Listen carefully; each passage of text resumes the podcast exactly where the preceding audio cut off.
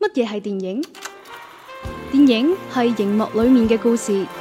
電影係故事裏面嘅角色，電影仲係角色背後嘅人生。幕前資訊，幕後故事。周日影畫室，換個角度講電影。好啦，系而家都唔夠膽講嗰個固定開場啦。唔緊要，反正你而家聽到嘅呢一就係周日映畫室啊啊，OK 啦聽。聽到你把聲又特哇，別啲喎，幾難得啊！ 好難得呢件啊事，咩更加難得嘅係乜嘢啊！咧？光頭佬唔喺度啊嘛？你唔係唔係，唔係更加難得嘅係鄭老師喺度嘛。啊鄭老師早兩期都喺度噶，唔係鄭老師喺度嘅時候，我又冇俾人踢走嘛，啊！你諗下但呢係件事光 頭佬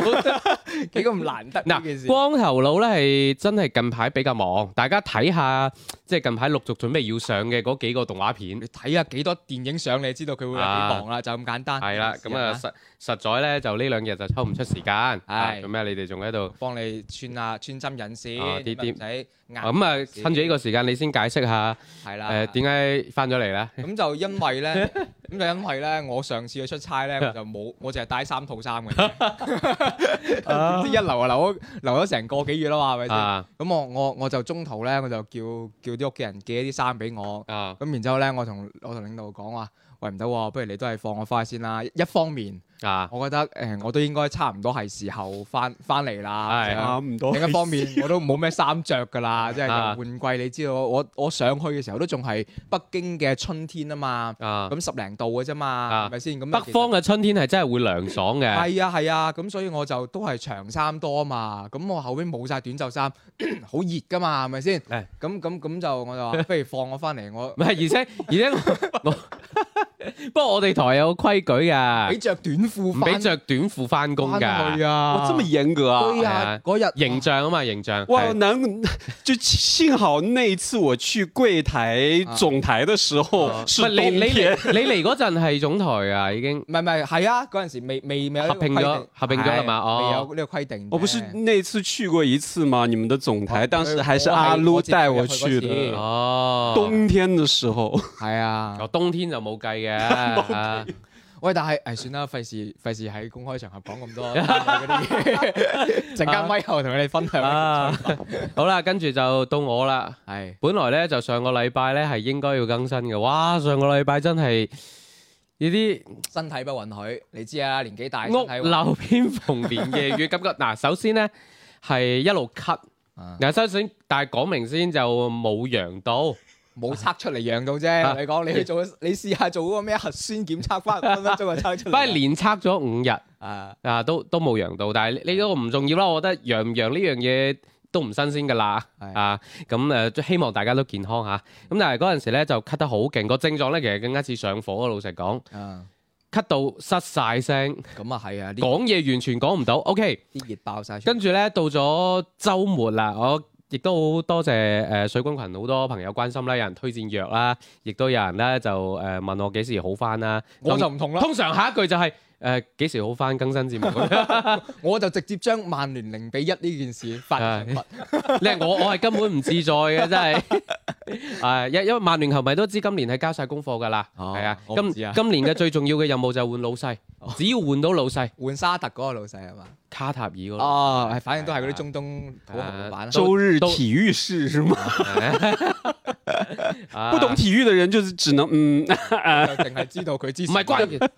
老細好重要㗎嘛。咁啊係啊所。有打工人都知 道，如果唔係老細叫到我，點會上去 北京？係咯，尤其當你遇着一個又有錢且大方慷慨哦嘅老細，哇，咁就真係係不得了，誒，希望曼聯好運啦 嚇。 好，誒，唔係講到週末嘅時候咧，啊咳咧就稍為好啲啦，但係依然仲喺度咳緊嘅。啊，跟住咧，唔知點解咧，星期六朝頭早咧，嗯，我個膊頭突然間抬唔起身。你係咪臭女孭住？咁又有啲咩孖唔孖孖止係嗰嗯種酸痛咯，啊？唔知係個直頭有人提出，哇係咪肩周炎啊，或者點樣？ 跟住係真係言神經痛，即係瞓底頸個個膊唔係瞓底頸，因為瞓底頸其實通常半日到就好啊，你捽少少紅花油嘅話，咁、咁但係嗰日嗯咧係維持咗好耐，而且好痛，即係你只要喐一下就好容易痛嘅你呢個症狀 啊！只需要三杯水 煲成一杯 我水，哎求求你跟，住 判判喺你面前啊嘛，我一秒钟回到我当时做卖药节目的那即係啊种呢经個历。黃綠醫生。嗯你呢個症狀啊唔，係，啊好啊，關醫生啊，我大想問啊，係等我講啊，大概就喺我膊頭連住條頸嘅嗰個位，係跟住同埋佢後後邊背脊嗰個位一片。嗯其實呢個都唔係最大問題啊，係你膊頭痛啊嘛，嗯你唔喐佢咯。係，但係咁呢問題我又要咳，哦一咳嘅話咧，哇抽住啲肌肉，哦，跟住咧嗰嗰幾日咧， 周日醫務室。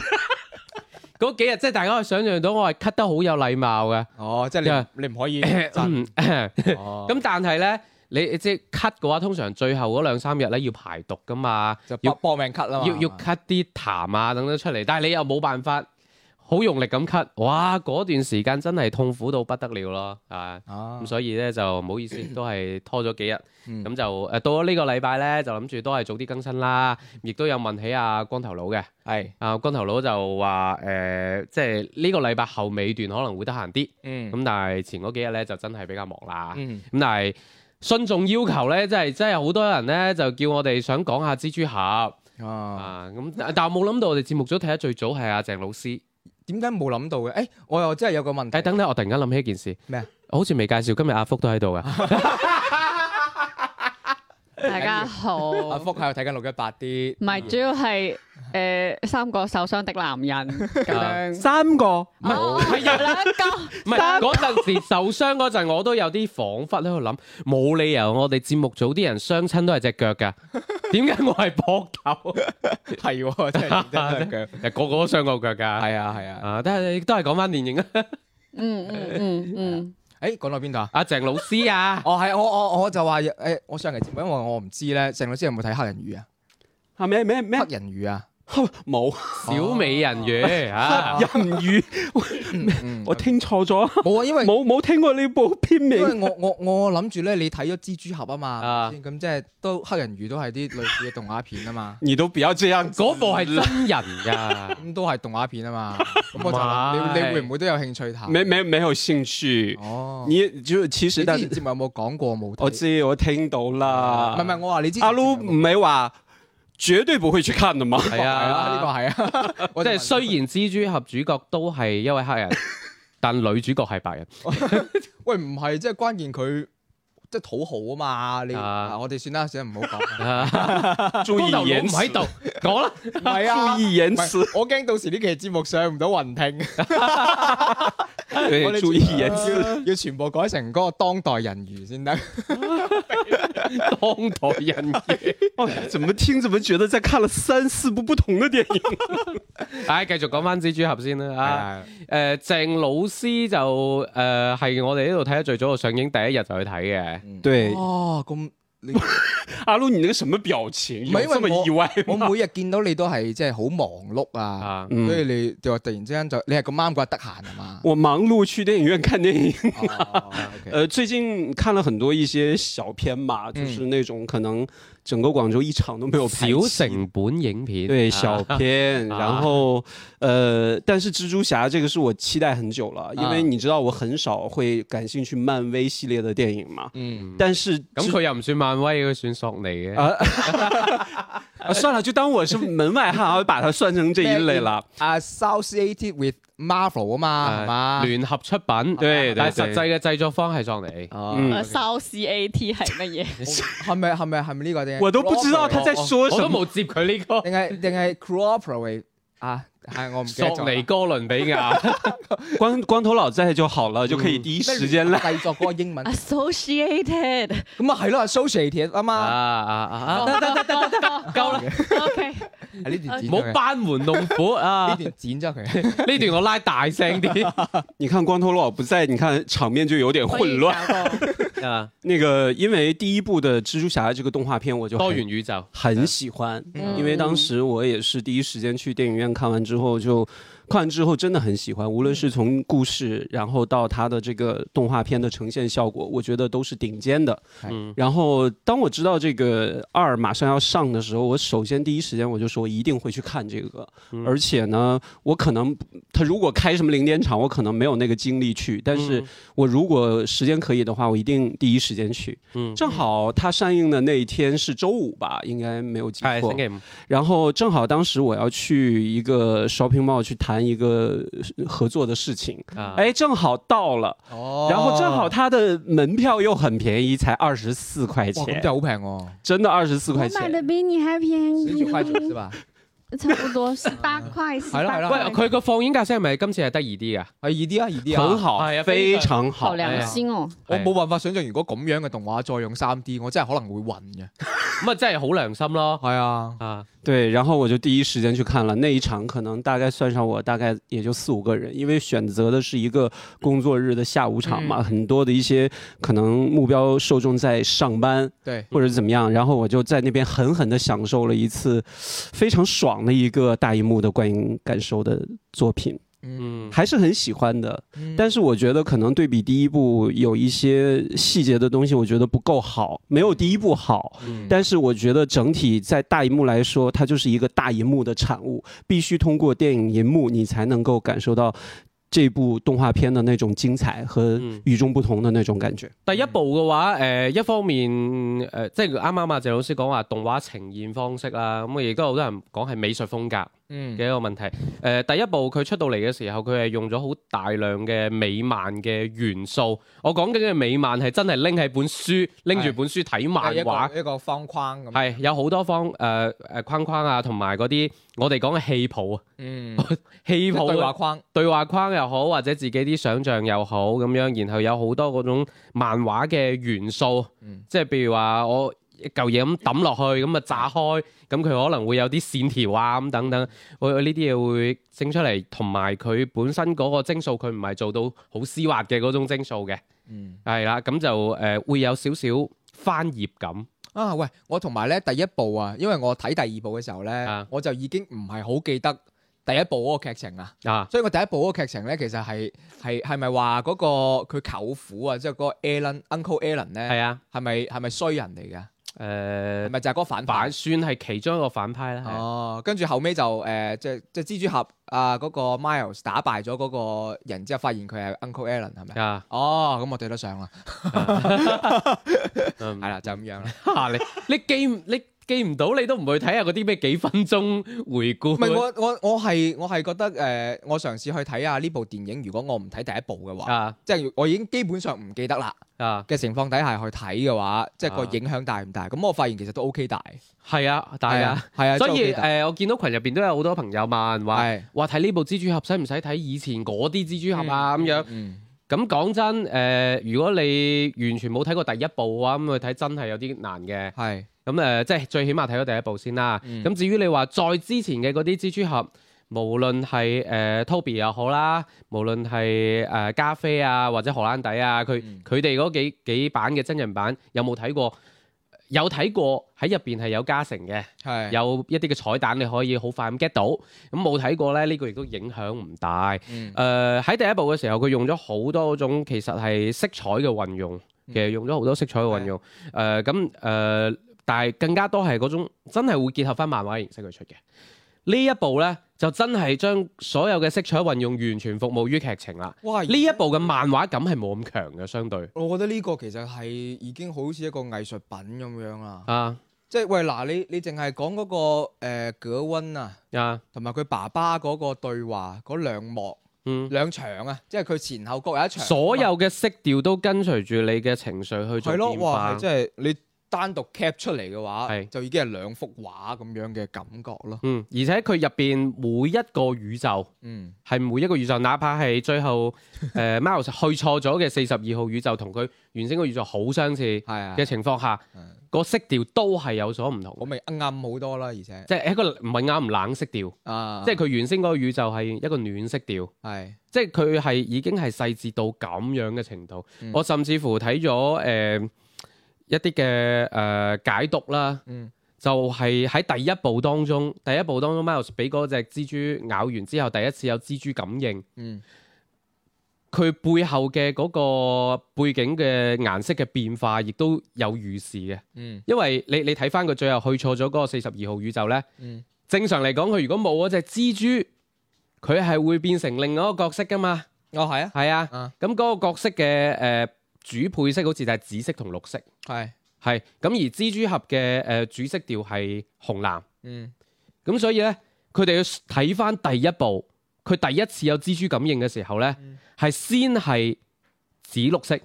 跟住變咗，跟住變成紅藍色，哦係預示住佢因為被咬咗之後，個第一次有蜘蛛感應，佢嘅命運亦都發生咗變化。哦。哇！即係由原先可能未來係嗰種角色嘅，嗯變成咗蜘蛛俠呢個角即係其實色佢個劇本喺一開始就已經鋪設咗啦。即係話係鋪得好細，因為你包括今次嗰、個入邊嘅其中一個好重要嘅角色咧，蜘蛛俠二零九九嗯，係啊，嗰只哦綜合實力好強嘅蜘蛛俠，係，都喺第一部嘅彩蛋當中已經出現咗啦。嗯，包括佢嗰、個、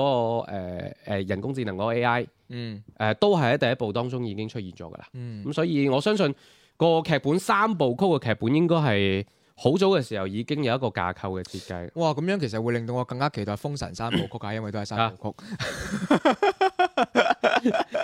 一個問號喺我頭 頂啊！所以所以呢部，所以今次睇完呢第二部咧，係，啊真係唔滿意啊，因為唔佢夠 厚，係真 係唔夠厚。喂，嗰種感覺唔一樣㗎。啊，你諗下，就喺冇幾耐之前，嗯，我都要問下問阿福，我都知啊。就喺冇幾耐之前，我哋先睇咗一部一模一樣嘅電影嚇《速度與激情十》，就哦係成部電影拍完之後，就同你講：，誒，family 嚟緊仲有下一部。哦，速一度番為意速度與激情，你你上次咪喺群度喺度講話咩嘅，就話唉想睇反派點點嘅，係啊，就因為速度與激情十個結尾就係反派贏晒，跟住哇諗住一夜就咁係啦，係對住阿唐老大要要嚟最後一擊啦，啊，嗰陣時冇㗎，哦，即係喺嗰陣時戛見然而止。係啊。係係冇你想象當中嗰種，最後點樣 family 跟住擊敗對手嘅冇㗎，哦即係個形式上咧同今次係有啲似嘅，嗯都係喺主角團好似遭遇到最嚴重嘅危機嘅時候，嗯突然間結束啊啊！但係你睇嗰部咧， 就原來哦又有喎，仲有啊，嗯哦 但係睇呢部就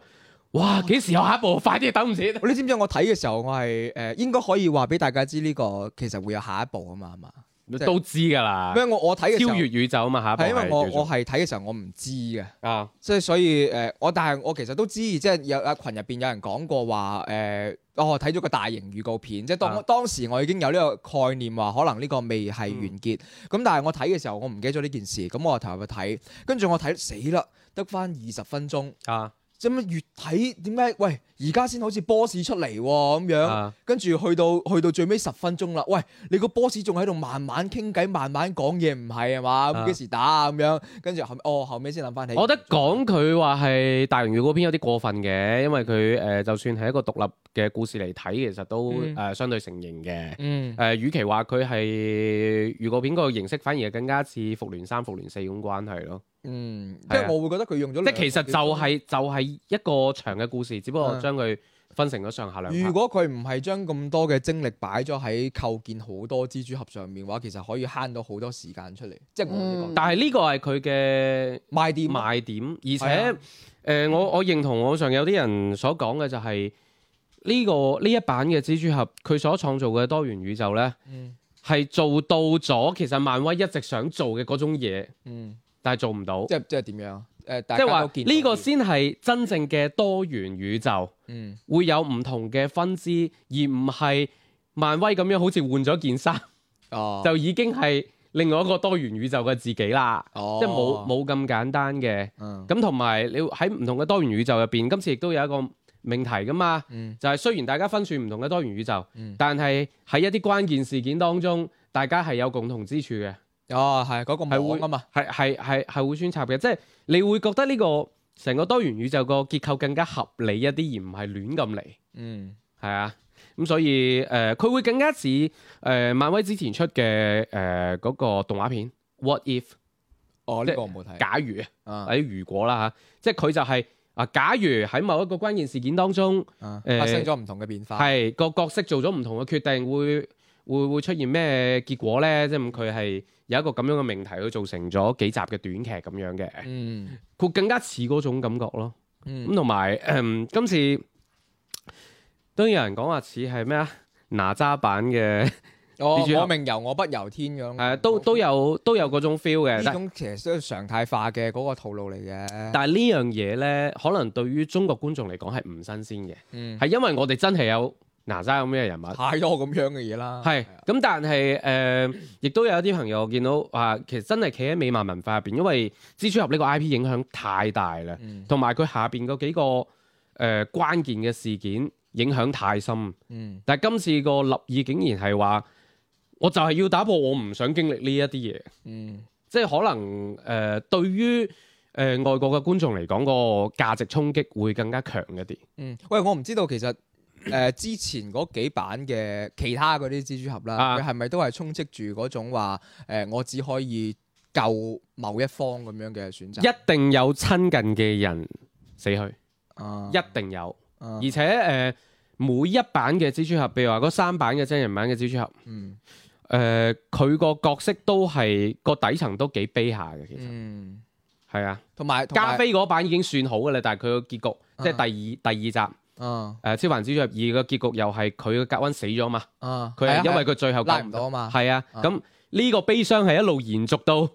即係最新嘅嗰版真人版蜘蛛俠入邊咁都仲喺度延延伸噶嘛咁。同埋第二件事，我想問了解嘅就係嗰喺蜘蛛俠呢個語境底下，即譬如話以前嗰啲超超凡蜘蛛俠啊或者其他乜嘢蜘蛛俠，佢哋對於嗰、個呃蜘、蜘蛛俠嗰個定義係點樣？即係譬如話誒，係、咪都係平衡發生喺平衡宇宙嘅蜘蛛俠咁樣咧？唔係即係佢淨係去到呢一個動畫入邊先有呢個咁樣嘅宇宙，將其他蜘蛛俠收攏埋一齊。誒，應該係上一版上一版誒、呃荷蘭底嗰版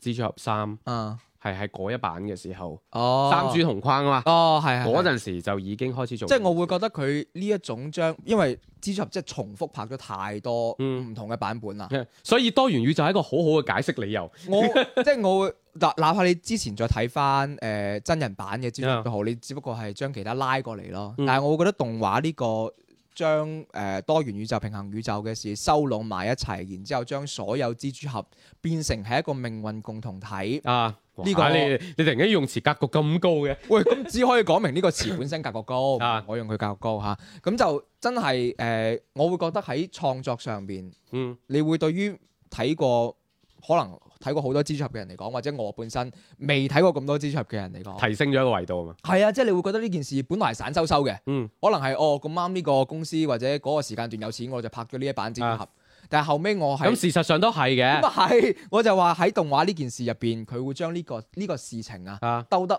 靚咯。啊咁啊係，咁多哇！我甚至因為你啱啱講嘅嗰個即係好似加段時間拍拍咁樣咧，係啊係有商業上嘅理由噶嘛。啊誒、大家知道嗰個蜘蛛俠嗰個版權人物版權喺漫威嗰度咪就係㗎咯嘛，咪咯後尾走上嚟走買去㗎嘛上嚟買咗過去。誒、嗯好似係話有一個誒，佢、哋合同當中係一個約定嘅，嗯就係、最長咧唔可以相隔幾四年或者五年，我具體唔記得啦。嗯你唔完全唔拍唔得，哦，即係一定要有係咁你原先嗰版各種各樣嘅原因，主演可能唔想演啊，或者誒、嗯呃即係片商自己放棄咗啊咁樣，咁你停停咗，咁你停咗幾年，嗯。你就一定都要攞翻啲嚟拍即係嘅。我會覺得呢個動畫咧，佢有件事係有啲反向，好似我嘅認知嘅，因為以前啊可能係見到一部作品 OK，係跟住佢會衍生好多，喂呢件呢個作品嘅邊緣人物或者點啊樣佢嘅個人故事，啊，即係可能會係呢一種創作嘅模式。咁、嗯但係呢次你會見到係，哦，我又可能已經拍咗好多蜘蛛俠啦，啊咁然之後喺呢一部作品入邊，我又將佢哋囊括埋嗯一齊。因為入邊有好多蜘蛛俠咧，雖然我哋可能喺影視作品入邊冇見過，嗯但係其實喺漫畫入邊都有喂，嘅。講真，我喺呢我睇完呢個之後，我入邊有幾隻蜘蛛俠，我真係好想佢出一個單獨嘅漫畫好多都有㗎，啊咩嗰啲咩樂高樂高 落樂到蜘蛛俠 喂樂高蜘蛛俠，你知唔知咧？係一個十四歲嘅小朋友啊，自己整出嚟嘅，即係哦佢成個動畫渲染啊、成啊，係一個十四歲嘅小朋友做出嚟嘅。嗯佢仲做咗一個成 set 即係比較完整嘅動畫短片嘅，啊即，係唔淨只係喺 電影入邊我哋見到嗰個樂高嘅一個景蜘蛛俠係。啊，你十四歲做緊咩啊？我十四歲咪喺嗯打緊火影 忍者 PS Two，係啊，即係即係即係入邊同埋有一個恐龍蜘蛛俠，我都幾中意，霸王龍呢即係即係即係有趣咯，就成件事會變得個最近網上有好多解讀嘅，即係好多 up 主都已經做科普嘅，係嘛即，係入邊嗰啲唔同嘅特對應住乜嘢係嘛？誒唔係，因為誒呢個平衡宇宙嘅概念咧，早喺誒即係漫畫時代。嗯，誒斯坦利就已經係做緊呢樣嘢㗎啦，即係話哦大家係可以去畫嘅，嗯只不過你畫最後漫威承認咗你之後，可能會幫你有一個獨立嘅宇宙編號，啊，即係反正誒、呃主核心嗯一般嚟講唔變，即係都係誒一個人啊，通常係人啦， 俾俾蜘蛛咬到，跟住佢佢有佢嘅故事咁樣，咁而但係其他你可以自由去發呢啲揮，啊好似就係劇本創作嘅時候，你要去諗嗰個角色啊，咁樣嗯你可能你諗到諗到好多個版本啦。呢個鄭老師可能會更加，唔突然 Q 到我，係即係呢個就係劇本創作。我覺得就係佢之前諗咗好多天馬行空嘅之合，跟住喺呢度塞这入个我觉得是做电影必须要具备的这样海浪的一海个浪海能浪力嘛。呃嗯刚才阿撸说他印象深刻的那些什么乐高、蜘蛛侠、什么恐龙的，我反而对那个猫猫蜘蛛侠都真真的啊很即係大家都 很會好玩。尤其当那个角色的单人海报出来的时候，我有一个就是很爱猫的一个编剧朋友就说啊，就冲这只猫也要去看这部动画电影。誒但係氣氛唔多啊， 誒呢通常都係冇乜氣氛㗎啦。 对，想听一下平安怎么看呢？嗯就互相 Q 了。我覺得你哋賺咗好多啦，哼，咁咁唔係咁啊，因為係留翻啲彈嘢喺後邊講。啊有咩？我覺得好似冇有誒，咁我開始彈啦，嗯咁我誒之前都谈过少少啦，又唔係嘅。故呃事真系。佢佢誒 即係我我嘅期待值有啲太高咯。嗯我覺得上一部我真係非常之中意啦，嗯而且上一部其實上一部就開始搞誒、呃、幾隻 Spider-Man crossover 咁樣。係啊係啊嗯其實係上一次睇嗰種感覺好新鮮啊，而且上一版嗰個蜘蛛俠，佢每個獨立嘅蜘蛛俠嗰個特色個都 character 好突出，啊係啦，咁你就顯得呢一部哇，好流水。係啦，嗯就係得一幕咁樣。即係誒呢一部俾我感覺就係雖然都得意嘅，咁但係就好似係一啲好表面嘅特徵啦。嗯，誒即係好似你佢見到阿啊 Lu 哇靚仔咁就冇啦。呢句話我接唔到你開你咯。講你講緊嘅係邊個平衡宇宙嘅阿 Lu 啊？誒誒，四廿二宇宙，就係佢譬如話，其實印度嗰個都好得意咯。都有，嗯即係包括跟朋住克嗰個係，其實都會有幾個，只不過冇之前咁咩咯。但係即係包括印度嗰個，其實都好好好蜻蜓點水咯。啊，好點講啊，口好口水啊啊嗯，啊口水花噴噴，咩啊就好好好好輕輕簡單咁略過。誒，總之就好就都不好深咧啡深啦刻，对，好瀨啡啦，就嗯就好似一個好套路嘅嘢擺喺你面前係啊，咁知道大家會中意，會覺得好笑，聽到個口音就會笑咁樣。佢有好多咁樣嘅設計咯嗯，同埋哇，啲人講嘢實在太多唔應該講嘅非人話啦。你嗯你有啲説話明明就可以唔好搞嘅，嗯啊咁樣咁樣對於誒、呃、觀眾啊，無論係睇過一定係未睇過一嘅，都會有好好多。因為我帶我老公去睇嗯嘅，佢咧、就唔知有第一部係嘅嗰個動畫嘅，嗯，咁咁佢睇嗰時佢就真係覺得我都睇唔明好眼 瞓。啊，信息量係大嘅，佢佢主要係覺得其實個劇情一啲都唔複雜，嗯係咯。佢啊講緊嘅嘢都唔複雜。哦但係佢台詞入邊塞咗好多想 remind 你去 係啊係啊係諗啊，翻之前因為嗰係啲嘢。誒呃同埋彩蛋啦，因為佢呢個係好明顯要要要主打嗰種情懷咁樣。美漫迷嘅嗰種情懷係啊係啊！但係其實我反而覺得佢用得冇第一部好，反正就係、誒、從我老複雜咗啦誒、。呃或者係無謂咗咯，有啲、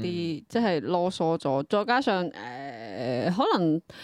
我覺得佢呢一部嗰個男主角不是那麼討好咯，雖然好、嗯可以理解佢嘅迷惑，或者係每一個 Spiderman 共同嘅嗰種孤獨，嗯但係就呃成個行事嗰種就好似嗯橫衝直撞嗰種。係嗯跟住就又又有呢個影響，又有呢個影響，跟住有人企出嚟講話你咁樣做會發生乜乜乜乜乜乜乜，即係佢所有嘢好似係一個揀制俾你咁樣，有少少咁嘅感覺 咯。嗯，呢個咪就係男主角知道真相之後佢嘅感 受咯。 你做咩要同我講跟住會發生咩咩？你唔係夾硬塞晒即係應該係佢好似佢要經歷嘅嘢都係夾硬。啊！係係但係因為咧，其實第第二部我覺得從劇作上咧，佢有個好重要目的係要扶起女主角啊，所以喺呢個過程當中係令到男主角相對冇咁討好。啊啊，唔係好同意你，唔好 不要潑到水給我你先着手。唔係唔係唔啊俾係俾哇！你真係 唔係唔係誒，我想講其實你睇得出個劇本有啲精巧嘅地方嘅，嗯即係包括個誒、呃女仔同佢爸爸嘅關係啦，包括後尾啊嗰個、呃、男主角其實我有幾個點即係中意有種啊提起了勁嗰種，哎好好特別。就不過佢最後嗰個反轉都係都係令人誒、呃稍微振奮啲嘅，會期待下一步嘅。嗯但係我就唔知點解即係成部佢個連連續性好差咯。佢可能係啊有一個部分令我覺得哇好似有啲意思啦，個嗯個個角色又要點啦，跟住唔知點解就又轉翻做誒、呃一啲即係很炫嘅鏡頭。嗯，但係就可能對於個劇情或者係對於接落嚟一啲嘢係冇太大嘅幫助，唔係話冇幫助，而嗯係冇太大嘅幫助，即係誒嗰種一氣呵成嘅感覺會爭啲咯唔。係呢樣嘢，我係係贊成佢整體個創作上咧個心思心思嘅分配比例上咧，擺喺彩蛋各種各樣唔同意嘅彩蛋嘅上面有啲過多嘅，係啊，因為包括入邊好多一啲誒、呃一閃而過嘅鏡頭咧，啲包括啲真人版啊好嗰啲簡單。中間入邊穿插入邊誒齋舉幾個，因為佢係動畫片，入啊邊仲有啲真人出現嘅，啊譬如話喺嗰個誒士多入邊啊！見到一個嗰、個毒液嗰個小賣部啊，哦係啦，嗰個老細啊嘛嗰個係啦，嗰個老細嗰個阿姨，佢點解唔驚咧？就因為佢係佢已經經歷過毒液 㗎啦，啊，佢係毒液入邊嗰梗係 嗰個毒液成日喺佢鋪頭食人，個 毒毒液仲要附過佢身添咁啊樣，咁即係有啲咁嘅嘢。跟住另外一個仲有一個誒黑人啊嘛，啊即係嗰個俾人俾嗰個橙色框框哦，嗰、個係喺荷蘭底嗰、個嗰一版嘅蜘蛛俠入邊扮 Alan 嘅，佢係佢係 Miles 呢個角色圓形嘅，嗯係圓形啊嘛，即係但係呢啲嘢講真，我我係完全唔知嘅，我係係事就後呢個就會哦係係造成造成嗰個情況就好似啱啱阿福所講啦，即係喂有啲嘢你點解一定要講咁多嘢咧，或者一定要咁多鏡頭咧？嗯咁、但係對於知嘅人嚟講，嗯佢又會覺得好有驚喜。但我覺咁你好明顯知道創作者佢嘅傾向喺邊度咯。嗯但係我覺得呢啲嘢，譬如話佢最尾嗰，譬如簡好簡單嗰黑人，嗯你如果真係覺得呢個係一個彩蛋，你擺喺彩蛋嗰度，佢行出嚟或者點樣，我就會覺得係佢彩蛋太多咪啦即，係有一種係咯。即係有佢最大嘅種彩蛋留咗俾鹿晗。哎 呀，佢佢分咗太多太多人去講啦，係跟住每一個都想要出彩，或者好似即係我有個誒、呃、友鄰就寫咗一句就話，誒、一副終於可以賺大錢白。搏命喺度賺大錢嘅創作 方式，我覺得佢講，我覺得佢講得冇錯，即係發錢寒嘅創作方式啊，係係咪有每少少個地方都想吸引到你？我同你嗰陣時係超越咗咩咧？誒、你你嗰個橙色框框框住咗好多話唔應該喺呢個次元出現係啊係啊嘅嘅嘢嘅。係啊，唔知你受唔受到其中一個框框係困住咗隻蜘蛛俠㗎？哦係啊係啊，我有見到啊，我有你知唔知見到嗰啊隻蜘蛛係咩嚟㗎？咩咩嘢啊？係係 P.S. 五遊戲漫威蜘蛛俠入邊嘅嗰隻蜘 蛛俠。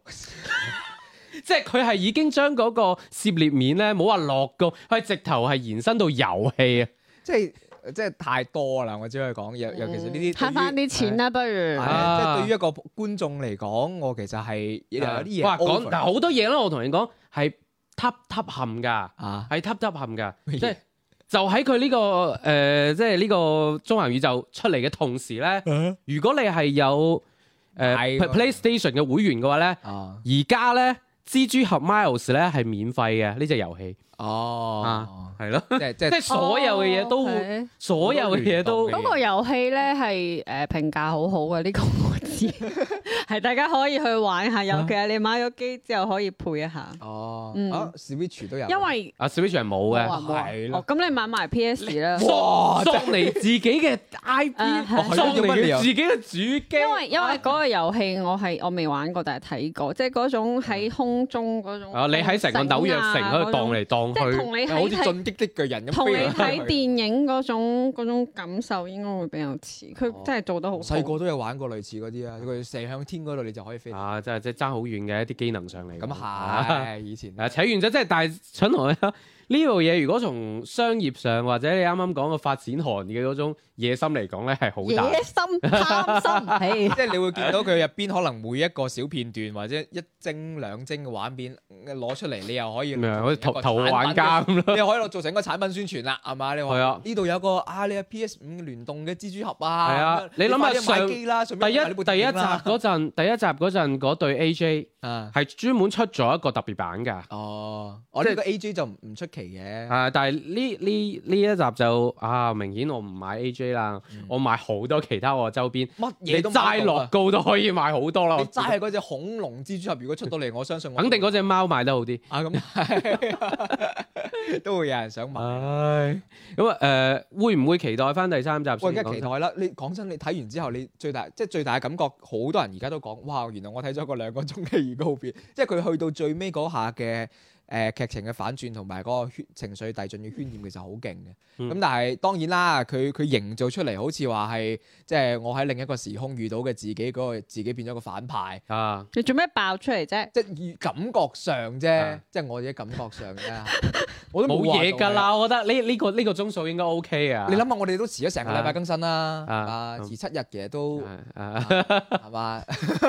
好似一路不要找补啦。有佢啦，唉，我哋我哋都唔 care 呢啲嘢啦，即係即係個感覺上會係做咗種衝突出嚟，但係但係你平靜落嚟，你會諗翻起下一部劇情，我已經大概知道會係點樣啦，啊，即係即係嗰個你睇落去反派嘅，哦應該請你做編劇。我我第一次即係啱啱開始睇佢哋打第一個嗰只誒誒 Middle Age 嘅嗰只紙料哦，係 Paper Bird， 啊係係哎係唔。知叫咩啦。跟住我心諗，哎呀，呢個啱啱出嚟嘅 boss。已經好勁初級 boss，你哋已經要成群人圍住嚟打佢，咁你後邊打咩啊？咁佢咪一千隻蜘蛛俠追住佢，跟住 Virus 咯啊跟住後邊就係嗰個全身都係 hose 嘅一個嗰、個，Spot 好煩，斑點，係咯，又有一個啊 spot，跟住即係係咯，就再到最後所有人去去追住，再再等等等等到最後嗰個反轉，啊所以就真係好有哇嗰預個告片嘅感 覺。係嗰嗰個斑點，即係到最後，即係嗰叫做終極嘅進化嗰嗰我覺嗰得個畫風，好似誒、呃一拳超人原作啊，嗰度啊 One 嗰 哦佢嗰種畫風草草好圖咁似係樣啊啊！但啊嗯係而且佢講嘅説話好有哲理嘅，即係我哋每個人身體上面可能都有一個號啊嘛。啊即係雖然喺喺喺喺部入動畫入邊就會，即係佢又同其他男人喺度講呢件事，啊好奇怪啊！啊即係我 哋身 佢入邊自己都吐槽，即係我哋每個人身體上都可能一出世就有一個空洞，咁啊你可能花足一世嘅時間都係想填補佢，啊但係後尾發現即係有一個最好嘅方法，啊其！實就係就將係使錢唔係，即係製造更加多嘅空洞，即係啊令到你自己都變成一個 空洞。你去咗北京之後，真係唔同啊咗。喂，係佢自己講，唔 係我講唔係你 receive 到嘅 message 都唔同啊咗。你以前只會講哇個女仔好靚啊喎， 依家會講人生嘅空洞。咁啊，動畫女主角力極有限啊 嘛， 啊！啊不過呢個反派亦都有幾有意思嘅位，佢佢又唔係嗰種感覺，感覺上窮兇極惡。你你發現佢入邊即係嗰種自言自語啊，嗰種對白啊佢好，佢就係想要人哋 pay attention 都幾得咯，意嘅一個人咯， 你會就係覺一個得。空洞咯。唔係係即係佢 佢佢而且講嘅，雖然佢佢覺得佢好慘啊，係啊因為咁因為意外咁樣搞到佢自己好慘，但係你你發現佢自己嗰啲自言自語咧，又唔好又好似都幾樂觀有啲有啲去死面對呢件有啲事。死事咁樣。我覺得佢好似同 Spider Man 有啲咩情愛情好 CP 咁咁樣喺度虐生虐生殺，即係有種你做咩唔睇我啫？你睇下我，你你既然睇唔到我，摧毀我自己，跟住你你點樣點樣令你關注到我？啊即係咁咪好正典確咯型嗰啲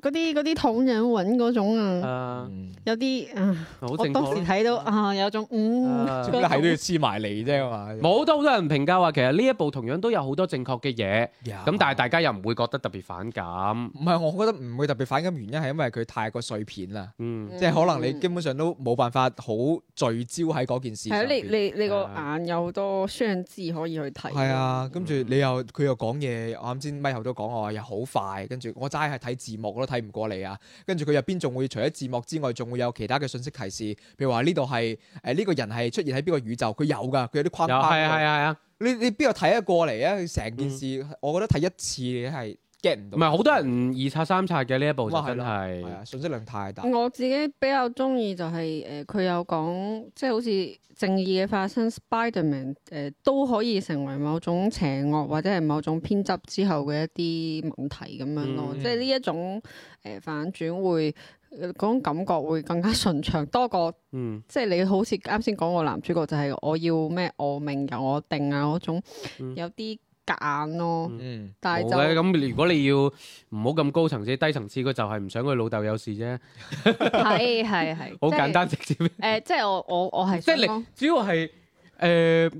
我我睇嘅時候，我覺得有少少打破常規，因為你一定係哦，你老豆就會有事啊嘛，點點啊嘛，跟住到阿格温，佢最後差唔多臨近結局。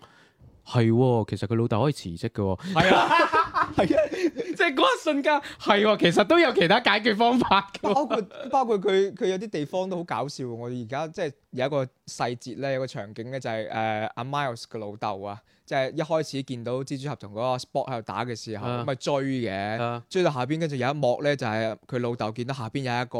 有一個窿啊嘛，啊，佢都想跳落去係啦，個個啊感覺就係嗯準備跳啦，跟住下一幕就係佢突突突突突突呢個第一集就有 啦，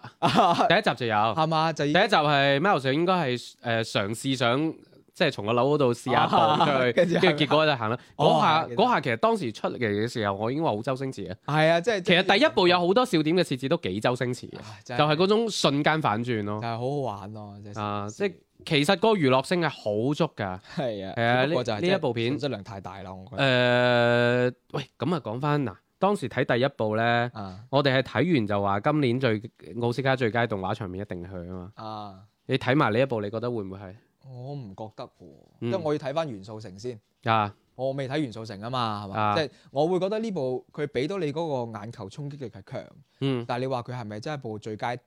動畫長片？嗱，呢個要同真係當年要嘅比去啦，啊鬥真係嘅，要比啦。咁我我未睇元素城啊嘛，我即係我會覺得元素城可能都 OK 㗎，都快噶咯而且。而且元瘋狂素元城素城元素城係有機會好正確㗎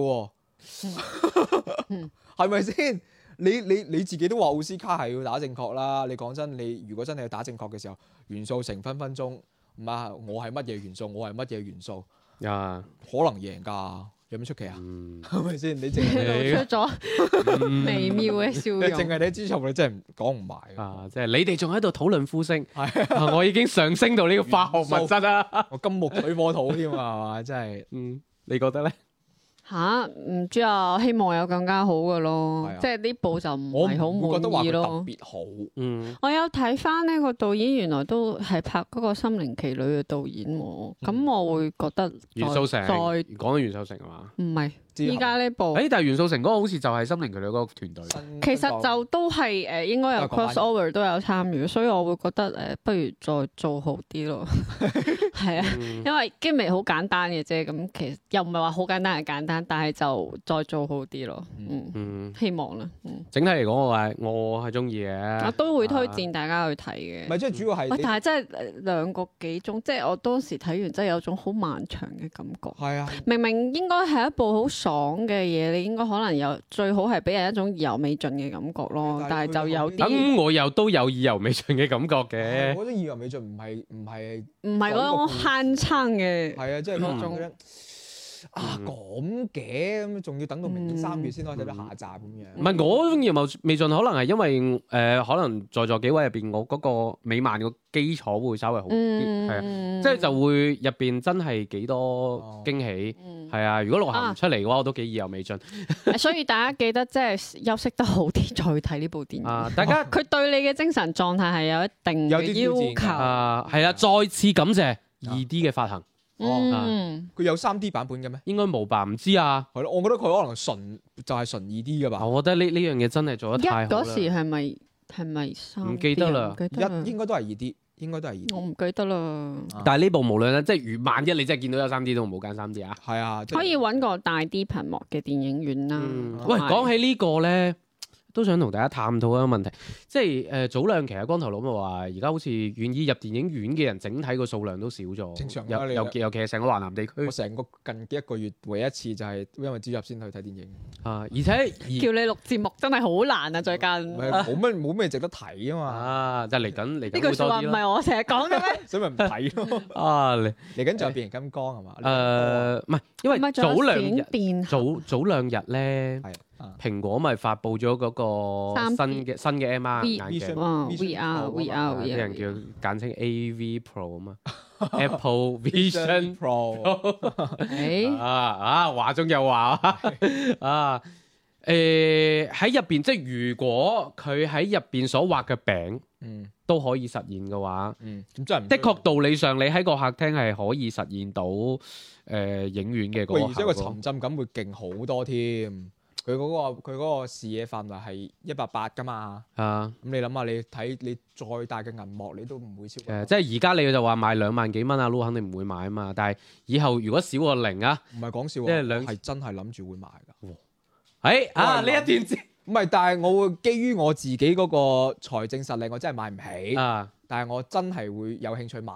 啊，點解呢個係咧？真嘅，唔係即係用途係咩咧？冇乜用途啊！即係去去完北京之後，你你見我近排真係買 咗好帶多。住佢嚟改稿會舒服啲啊嘛。喂，而即係即係可能而家嗰個人有啲心態上嘅轉變，即係啊你覺得對自己好啲。唉係咯。慢咁慢而且呢個又係可能未來嘅趨唔勢。係黃小華都話咁，我買啦，做嘢做得咁辛苦，為 乜買？嗯佢即係基於財政實力， 即係可能買唔起，但哦係會咪可以分期噶嘛會？想，但係以前我係會覺得係真係，哇黐，即係點會買咧？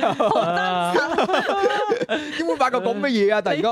哦咁咪我咪試下咯，或者都好有播音員嘅自我修 養，真係黐住咗。啊， 啊！咪呢呢個呢個可能係基於自身嘅經濟積累已經到咗一定程度，哦，有底氣去講呢樣嘢。嗯唔係啊，我我都話啦，基於我財政實力，我係買唔起嘅。 upgrade 咗咁啊，即係即係會會有想買，只不過以前就可能基於本來就買唔起啦，更加啊思維 upgrade 咗。唔嗯一定 upgrade，千祈唔好咁樣講啊，嗯可能就唔同咗。啊啊，鄭老師點睇？即係話以前我哋成日話鼓勵大家真係入電影院咧，係因為真係要享受嗰種視聽效 果。喂，而家如果真係科技發展到一定程度，喺屋企都可以享受到呢種。郑老师当然要继续去电影院。 你这个问题问的，不是这个，这个其实一开始我就在说，现在观众不愿意去电影院，已经成了一个很严重的一个状况。我之前就说过，现在大家连商业片都不太愿意去给电影院看了。嗯，就比方说，呃，《灌篮高手》，其嗯实有一些影城的经理，他们的预期就跟现实的状况是有很大差距的。嗯这就是一个很重严重的一个问题。那这个问题又扯到了之前，呃，三年前疫情刚刚开始的时候，那个时候的这个状况，嗯，就大家开始就觉得去电影院已经成了一个不必要的一个选择。嗯所以我是觉得现在在电影院看电影这样的一个习惯， 我觉得其实还是值得去思考和让大家一起来探讨的问题。尤其过去的这半个来月的时间，我大概在影院里做了大概有三场。左右的电影的活动，嗯尤其文艺片，我都说了，商业片大家都已经不太感兴趣去电影院看了，文艺片更是如此的现状。那你说像四月一号上映的《宇宙探索编辑部》，那是属于另外的一个状况，嗯它是引起了一些话题的讨论。我做孔大山的活动那一场是爆满，嗯几乎没有空座了。嗯然后再额外其他再做两个小片，一部是那个李松明的《故乡异客》。然后另一部是王牧导演的《温柔壳》，那这两部电影其实都有安排主创映后嘛，那大家的热情就明显的就看到会有这样的一个降低的一个状况。这个其实是一个挺挺值值得去思考和探讨的问题，就是大家为什么不愿意去电影院看了？因素有很多，但是我觉得这个状况其实是值得去思考的。再加上我们刚才也聊过那个蜘蛛侠的这样的一部动画片，它是把大家感兴趣的东西全都加到一起。现在所有的创作者都变成了这样的一种感觉，就是我觉得大家会喜欢看什么，但是现在大家对于电影的选择，或者是呃看的这样的一种习惯，或者是这样的一种日常的这样的一种对于电影的这种认识，其实都变化了。这个是一个很复杂的一个问题。嗯所以我是觉得现在我们我还是会让所有的朋友说，如果有机会的话，就一定要去电影院看，无论是大片小片，你感兴趣都要去电影院支持。第一个是电影院需要有这样的一个仪式感，电影本身就是那样的，不是你在手机上看几分钟，呃，电影视频或者是在家里看什么电视盒子之类的能感受到的。另外就是你想看到好电影，你一定要让那些电影创作者实打实的知道，哦，我这部电影卖钱了，我这部电影挣到了一些钱，我够下面的一些事情。那比方说，我去采访那个《故乡异客》导演李松明的时候，他说，嗯，我们一直在标榜着我。我们爱电影，才去做这些所谓的文艺的电影、小体量的电影，来丰富不同的这个电影类型嘛。但是并不爱你啊，嗯，所以他下面要做一些所谓的商业这样的一些类型电影的这个创作怎么样？当然，这只是创作者的一种这个他们遇到困境的一种解决方法，或者是他们的一种自我思考。我觉得有时候还是希望大家能够多去电影院看一看，比方说。呃，除了《故乡异客》在广州是一场排期都没有，嗯我是在佛山做的时候，有广州的朋友其去實佛你山唔做我看都。唔知有呢部電影添。对，然后现在还有一部，其实是我这两天一直想去看，但是佛山也是一场没有，但是广州有排期。呃，当然这个片子体量太少太少，呃，当然它的质量我也不知道是不是好，嗯，但是别我当然了，叫什麼名字？我还蛮感兴趣去看的，是一个外国混血小朋友吧演的一个儿童电影，叫做《乔治亚》。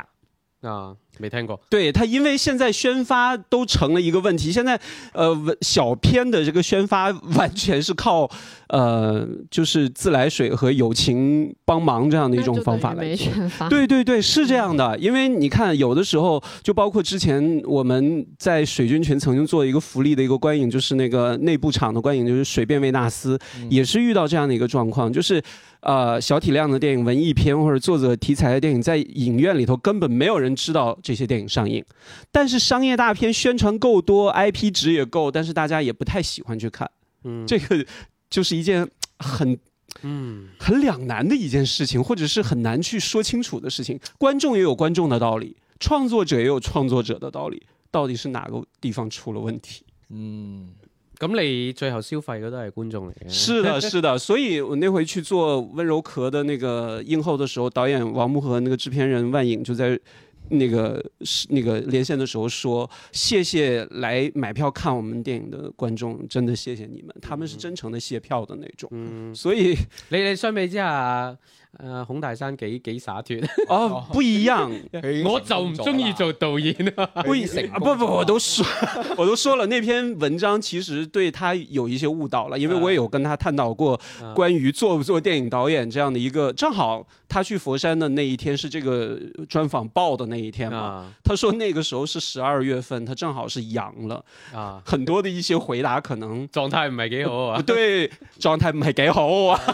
对，所以嗯他现在也在坚持在做相关自己能够坚持去做的事情啊，因为未来很多事情都说不准。就比方说，谁也没有想到宇宙探索编剧报部会爆成这样，他们自己作为创作者也不知道。嗯，这个有的时候就是那种宿命感啊，电影的这种宿命感，真的是一件就好似唔去一趟北京阿 Lu 都唔知自己購買力咁強咁。唔係我唔係 強，我購買力唔係強啊！我真係，我一開始都講咗啦，我經濟實力係唔唔允許嘅不嚇。是，我是觉得很多事情它都是带有两面性的，这个变化成这样的一个状况，其实都是有很多因素影响。會唔會係因為即係而家冇咩人願意去買飛入去睇電影，所以蜘蛛俠先會搞咁多即係可能奇奇怪怪嘅彩蛋，吸引唔同嘅人。喂，你睇呢個呢個，快啲嚟睇啊啦！啊不是快啲嚟睇啦！我是觉得，其实就就像蜘蛛侠塞了那么多元素的东西，或者是所谓的彩蛋的东西，其实都是站在创作者的角度来说啊，这个电影是有多么的值回票价，多么的好玩儿。其实那个刚才在说到缺点的时候，我觉得这部蜘蛛侠就是把所有的一些能给大家的惊喜做得太满了。嗯其实，在形式上面的东西，它就其实可以再稍微做一些减法。嗯，嗯，对，当然这种酷炫确实是很吸引眼球啊，或者是那种直观的那种感受，但是对于嗯电影深度的这些东西还是欠缺了很多嘛。嗯，你想講咩啊？我睇你 一一副想補充嘅樣。冇啊，喺度消化緊你哋講嘅嘢咋，冇乜嘢。嗯咁你你覺得點解大家唔中意入影院？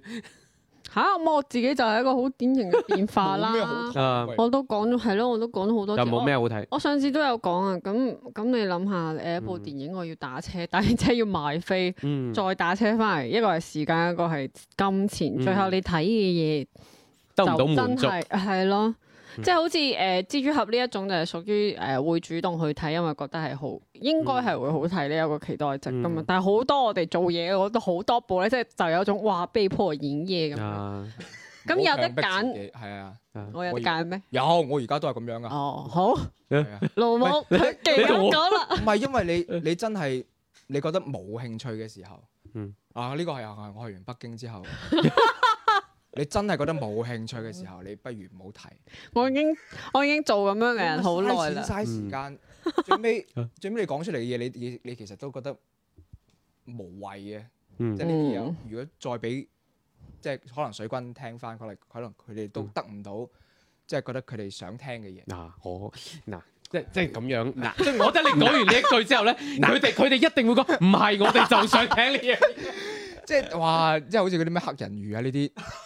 我覺得誒这些怪怪唔堅係決抵制。 我覺得可以誒，一唔係試下再拓寬一下講嘅嗰個範圍咯。嗯既然依家已經即係有啲限制已經 off 咗啦，嗯，咁可以將選擇嘅電影可能拓寬少少嗯個範圍，可能會多啲嘢講，即係唔好下下都係一啲令人失望的電影咁樣喂但係而咯家。講真， 咁令唔令人失望呢啲唔係我哋決定但係嘅。講真，我就我就覺得嚟緊嗰啲電影都有興趣想睇。嗯，肯定會有。你哦哦你之前前嗰半年咧，你真係我啊，我係真係咩都唔想睇。但係嚟緊啊，依家睇啊有蜘蛛俠，跟住嚟緊啊變形金剛，跟住誒咩啊閃電俠閃電俠，跟住七月份有好多啊，又有封神。其實同心境都有關嘅，啊係哦係啊就好似你呃大誒家心情都唔係幾喺你好啊。生活上嘅嘢係會影響你做一啲決策係嘅啊咁。还有，现在我是觉得有一点就是，嗯我不知道是好还是不好啦哈。嗯就是现在很多的一些，就是先不说商业电影，就是一些小体量的文艺片啊，或者这样的一些作品，可能在影院上映两三天，可能就没有什么排片了。嗯那可能他下一步就是我会把握抓紧时间，就是上了流媒體啊流呃对流媒体网络这一些，其实有的时候我觉得这嗯可以再饥饿一点，但是行业又有行业的这个规则，嗯这个我们又无法去改变，或者是觉得是对还是错。呃，之前李瑞军有一部电影叫做《路过未来》，是尹昉和杨子姗演的，哦，他是上了电影院之后，他就一直没有流出什么流媒体啊，也没有上，他一直保持的神秘感还挺强的，在係咪因為冇人想睇咧？你啊嗯，或许会是这样。当然，他当时上那个院线的时候，那个时候还没有疫情嘛，那个时候还是引起了一些讨论的。嗯那呃，记得去年那个《引入尘烟》上的时候，就有很多人说，哎，那个李瑞军很多的电影都看过，但是。路过未来当时错过了在影院看，就一直没有机会。嗯嗯，结果好像最近他有了一些流媒体的一些嗯什么上线啊，或者是下载出来，才揭开了很多人的一些好奇的面纱。啊啊这个我是觉得，嗯，行业内对于，呃当然我还是不太关心商业电影啊，商业电影自然有它生存的这样的一个呃那个形式，但我可能还是会一直站在文艺片和小体量片的这个角度来看这些问题吧。商業電影賣唔賣到咧，就係、要睇佢吸唔吸引到嗰啲本身冇打算睇電影或者啊觀，那影習这慣么嘅人说，睇蜘蛛侠塞那么满的彩蛋是对的。佢啊，佢但佢就係要吸引晒所有但凡得一精，你都可以引起到呢啲不人。過其實近排個口碑嘅營銷應該都做得 OK 嘅。係咁，佢 À. 哋啲宣傳係做得好好㗎。啊，对啊，我的那个微博上面就形成了两个，就是两种声音，正好被人截图到一张那个画面里面嘛。上面那个人就会说啊，这个故事真的是太差了，然后底下人说神片，绝对神片。 照分，照分。我大體個評價都仲係偏正面嘅。今次是的係 OK，咁就誒嚟緊呢個禮拜係唔會再更新㗎啦嚇。係啊，没有光头佬真的好奇怪 啊！啊，係啊，真係 亮度唔夠。我哋我哋最後係咪仲要播下即係蜘蛛俠嗰首？唔使啦， 咁樣誒、下個禮拜就睇睇我哋幾位 partner 嘅情況啦，因為啱啱阿 Lu 都講咗有變形金剛，有哎呀，誒其实还有閃電俠还有几部最近上映的片，我也去电影院看了，其实还是 OK 的啊，啊，你《哋天空之城》啊，多棒啊， 哇！多棒啊！六月攻擊哦我心諗对 呀、仲六使月一号你 講，对呀、就是没 有我没有有個提啊耶。朋友已經睇咗三次，佢都願意去哦就係電影院再公司睇咯。对呀、它是重新修复放映。哦映。唉，因为八十年代的时候内地公映过哦，嗯只是那个时候大家对宫崎骏没有那么深的印象。嗰陣時都放映條件啊，各方面都啊， 对，誒、閃電俠。變形金剛我未必會睇，嗯講真，因為哇，哇！我爛到不得了啦，係嘛？前三部我又係有有追嘅，我第四部開始就冇睇。係 啦，咁佢一共出咗幾多部啊？我好似依家應該有第七、第八係第部七到啦。係好似係第太過八分啦啦已經係就不斷咁重啟啊，係啊或者不斷咁新篇章啊，尤其是誒、嗯呃即係如果大家近排有留意嘅話，網上已經有好事之徒啊， 啊將每一部嘅女主角都羅列出嚟啦，有一列列 到今最新嘅呢一部嘅女主角，變形金剛係都幾有趣，因為我係我係同我初戀女朋友睇嘅，啊，就哦哇幾勁啊！哦，即係一步哇，一然后任跟咁啊现任再去看最新，啊，即係哦这是第七部，你是第七任。那肯定不止啊，換的比電影上的頻嘛。哇哦！ 我还有一部片要说了，也没有提到，就《温柔可》嘛。 啊，对，应该是今年我觉得国产的爱情片里还是值得看的，对嗯大家去看一看吧。 係哎唔係？小体量的电影，你看就跟商业片的类嗯型就只能溜个边我儿。温柔學之前喺水軍群有人討論過㗎啦，嗯已經係啊，你你想講？即係我即係想睇可能會睇。誒閃電俠我肯定會睇嘅。係啊，口碑都係幾好啊誒，。而且我買咗點映飛，係幾時啊？誒應該下個禮拜二哦，喺得一場嘅啫，廣州喺清宮，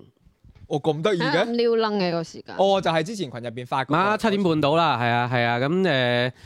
誒都都算係彌補翻上個禮拜冇更新啦嚇。我嗰日咧，大家唔知會唔會戴嗰個誒觀影口罩，我哋嗰個觀影口罩嘅咧。啊我陣間查一查庫存嗰地仲有觀影口罩嘅咧，誒，即係如果你嗰日見到我過嚟 say 聲 hi，咁我俾過你啦。哦啊啊咁啊，哇我我都鼓勵大家啊算嗨，好吧。那个还有两个小片马上要上了，一个是那个， 我只能这么说了，韩延导演的那个惠英红、倪大红，还 有哦还有梁家辉、叶童演的《我爱你》。啊，哦嗰部唔算少吧？但对比你们讨论什么闪电侠，真的小啊。哦然后还有一部就是那个在 First 和平遥都有入围的那个啊那加佐的那个《改娃儿哦接娃儿》哦对这部片六月十六号也是重庆上的的，重庆的。啊，啊，你开始说重庆话了，啊可以呢個掛你畫，一個套先啊！我諗起長沙，諗起長沙夜生活。乜言算啦？哇！前嗰排先有人喺個群度講，跟住話啊，點解冇人講機呢部？跟住話真哇，好鄭老師睇咗喎。真没有人提最好係了。啊！跟住已經有想講啊，鄭老師居然可以引到睇晒啊！呃，我呢，佢唱我当然没有睇晒啦，冇睇晒我澄清啊，係冇睇晒嘅。因为我真的是没有试过那么久，就是看到一半愤而离场 了。反正这个片已经上了流媒体，什么下载都有，大家去看看，真的不怪观众不给面子，是真的差。咁睇嚟，你同佢嘅片方關係都唔係好好啊。唔係嗯好好唔 好，但係真係有唔嗰好句講嗰句啊！唉，OK，好，啦，咁啊，誒，今期節目就講到呢度啦。咁啊，如果中意我哋節目嘅話咧，歡迎加加我哋櫻花式檢票員啦，同我哋傾偈啊係。啦，微信添加好朋友嗰度搜索啦，我哋周日影畫室嘅英文名咧，新嘅啊嗯 films 啊，記得係有個 S 㗎，即係唔止係一部電影嘅。係啊誒，咁啊，另外我重申一次啦，我哋節目係為愛發電㗎嚇。係啦，咁所以大家如果所以我係哋誒嚟緊咧會喺群入邊發個二維碼嘅。啊，唔好咁係複啦雜 啊，真係。大家如果喺 B 站睇到嘅話咧，就誒不妨一鍵三連啦，啊咁啊發支支持一下，或者誒或者其他音頻平台當中咧多啲轉發唔下係，。我覺得咁 OK 樣啦，嗱，我覺得咁樣嗯，不如 real 啲啦，係啊咪先？反正我哋都係啊嗱，我都話我係真係唔想睇嗰啲電影嘅。啊，但係如果真係有水軍覺得好想聽我哋講某一啲電 影，我請你係嘛？ 係啦，我就發個二維碼收款二 維碼，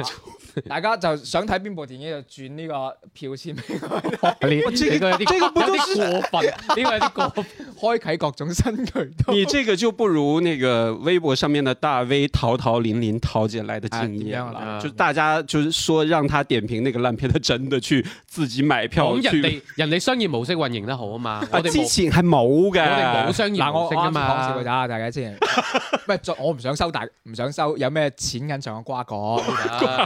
唉係啊，影響工作啊，知唔知哎啊？不過但係可能有啲片商係，啊哦，咁啊係片方。啊片方啊，我唔驚你嚟踩，我中意黑 紅。唔係咁講真，如果你部電影真係冇興趣，我都唔想睇。啊我不过我还是挺想再听到阿撸在汇报，就是香港地区的电影院线的那个上映讯息， 啊这好古早的节目的流程啊，原而来家好多電呢影呢個過嗰段時間可能由我嚟做，嗯係啊，喺香港啊，唉，哇呢個後話啦，等等定咗再同大家講啦吓。嗯今期節目傾到呢度，下個禮拜如無意外會更新㗎啦吓，如無意外啊，下個禮拜再傾過，拜拜。拜拜拜。拜。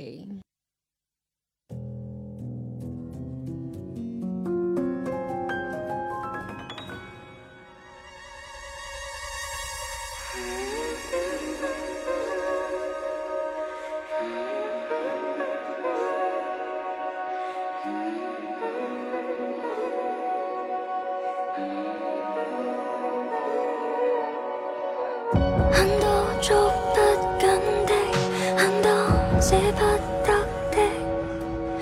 是不肯過去的事，全是不肯散去的人有盡，很多不想走的，偏偏必須走的位置，很相信到盡頭有你。到盡頭有我，親愛的，不要剎那糾結，最終只會永遠悼念。美好有盡，誰因為我會講得出？同歸於盡，同歸於天不盡，陪一個人。陪一生一世，隨年月散開到歸於盡。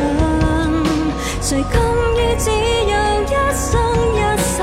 很多哀痛的，更多希冀的，散於心裏的心碎，再不歸。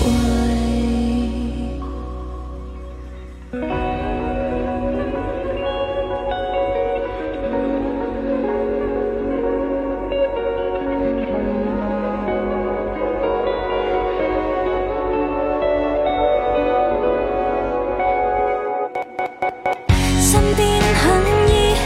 的，偏很逼真的位置，很相信過後還有信，過後還有愛，親愛的不要勸我接受寂寞，最終只要教我一個去過，美好有盡，誰因為我會講得出？同歸於盡，同歸於天不盡，陪一個人，從一刻走到一生一世都歸於盡。誰甘於只有一生一世？很多愛痛的，更多希冀的，散於心裏，唔會留低。留低，全是愛，全是愛都不歸，同歸於盡，同歸於生與死的一切，我親愛的，陪着我會走到一生一世都歸於盡。誰甘於只有一生一世？很多哀痛的，更多希冀的，散於心裏的心碎，再不歸。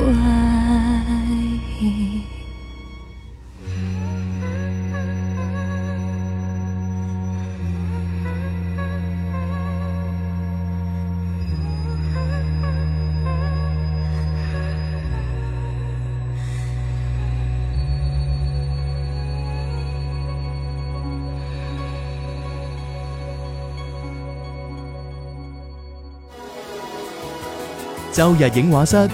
換個角度講電影。